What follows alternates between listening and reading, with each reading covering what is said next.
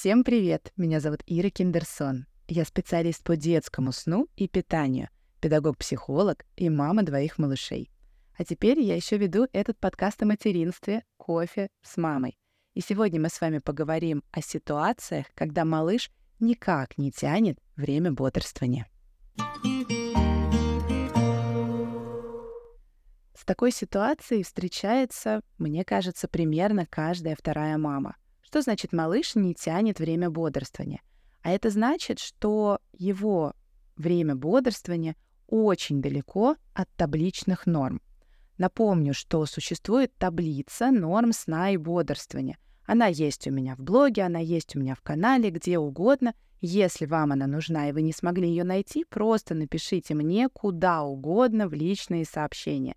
Я с радостью ей с вами поделюсь.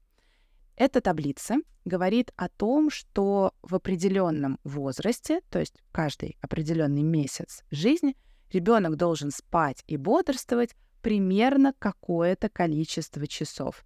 На всякий случай напомню, что на эту таблицу мы ориентируемся примерно, да, то есть не нужно высчитывать с точностью до минуты, сколько поподрствовал ваш малыш, сколько поспал, и если, не дай бог, минутой меньше или больше, то все все пропало.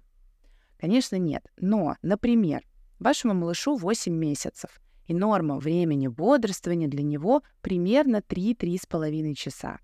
И вот если 8 месяцев ваш ребенок вытягивает первое бодрствование, например, полтора часа, очевидно, что это не норма и что это слишком мало. Что после этого может происходить? А, ребенок, скорее всего, будет перегуливать в два следующих или только в последнее время бодрствования.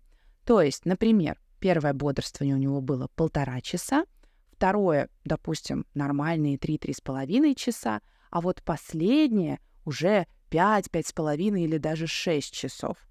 Ну, потому что нужно наверстать то недогуленное время да, после первого времени бодрствования. И поэтому малыш его дотягивает, догуливает последним бодрствованием – чтобы суммарное время бодрствования, да, суммарное ВБ, СВБ его еще называют, то есть а, это время бодрствования за весь день ребенка а, было нормальным, подходящим конкретно данному ребенку и которое укладывается в эти самые табличные нормы.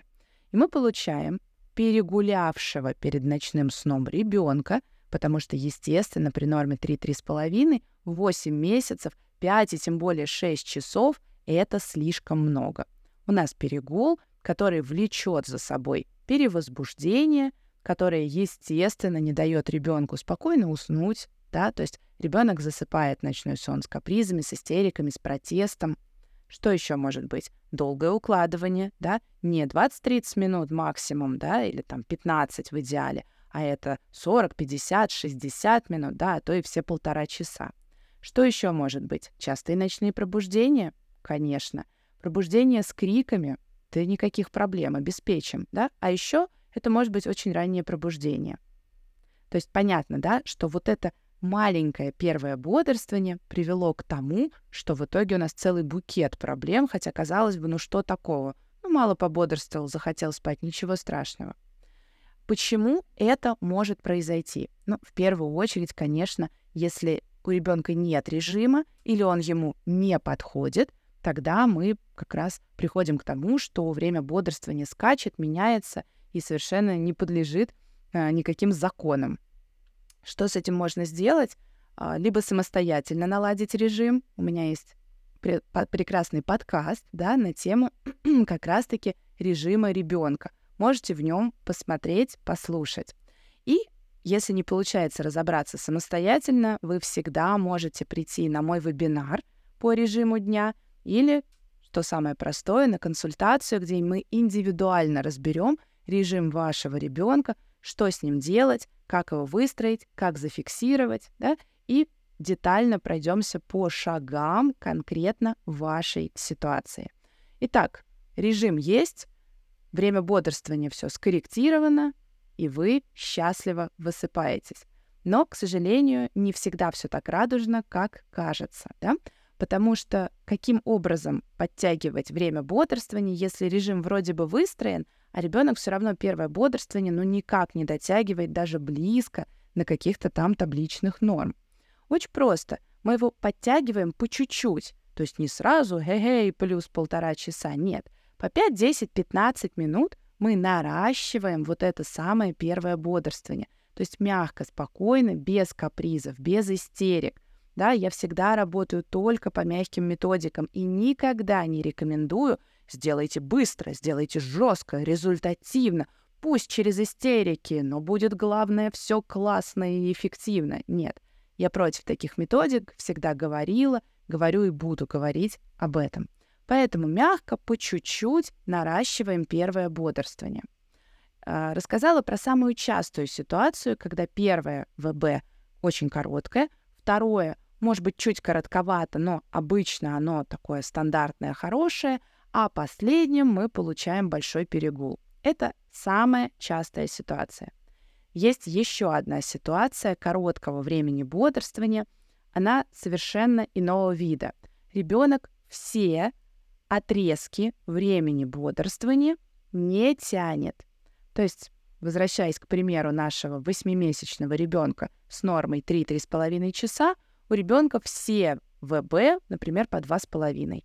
Да? Естественно, суммарно получается мало. Скорее всего, у нас еще остается третий сон, который в 8 месяцев уже должен отсутствовать. И получается, что у ребенка много сна, мало бодрствования. Суммарно вроде циферки неплохие, но по факту внутри немножко такая свистопляска. Чаще всего это происходит по причине низкого уровня железа.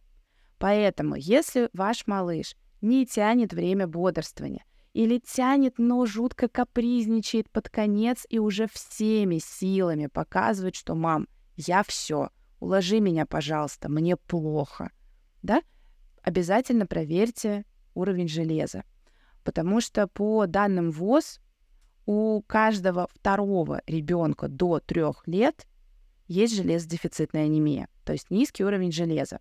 Я всегда на консультациях, на курсе – рекомендую определенный перечень анализов, которые стоит сдать, чтобы посмотреть, возможно, причина плохого сна как раз-таки в нехватке различных витаминов, микроэлементов и так далее. А, и вот железо как раз одно из них. То есть если у ребенка низкое железо, то есть железодефицитная анемия, мы получаем а, такого вялого, капризного малыша, который быстро утомляется, спит, скорее всего, короткие дневные сны, потому что мало пободрствовал, мало поспал. Это такая неплохая ситуация. Или мы получаем совсем печальную ситуацию, когда ребенок мало бодрствует, а потом долго спит. То есть ко всем предыдущим сложностям, о которых я уже сказала, мы еще, скорее всего, получаем ночные гуляния — потому что ребенок много поспал, и, естественно, ночью он спать не хочет. Ну, понятно, какого серо-буро-зеленого цвета с утра просыпается мама со спичками в глазах после тяжелого а, дня, потому что ребенок вялый, капризный, после жуткой ночи с гуляниями и частыми пробуждениями. Естественно, нужно в этом случае посмотреть железо. Если действительно оно низкое, обратиться к педиатру, да, к специалисту, к врачу, который назначит препараты железа. Очень важно, что мы не лечим ЖДА, железодефицитную анемию, продуктами. Это невозможно. Продуктами мы только поддерживаем уровень железа. Запомнили? Итак, суммирую. Первый вариант. Ребенок не держит только первое бодрствование, и значит, тут, скорее всего, дело в режиме. Смотрим расслабление перед ночным сном, чтобы улучшить качество ночи. И второй вариант ребенок не держит все ВБ. И тут в первую очередь мы смотрим на уровень железа в крови ребенка. Вроде все понятно. Если нет, вы знаете, где меня искать. И все вопросы мы, конечно, с вами оперативно решим. С вами, как всегда, была я, Ира Киндерсон. Самых спокойных вам снов и самых вкусных вам прикормов. До встречи!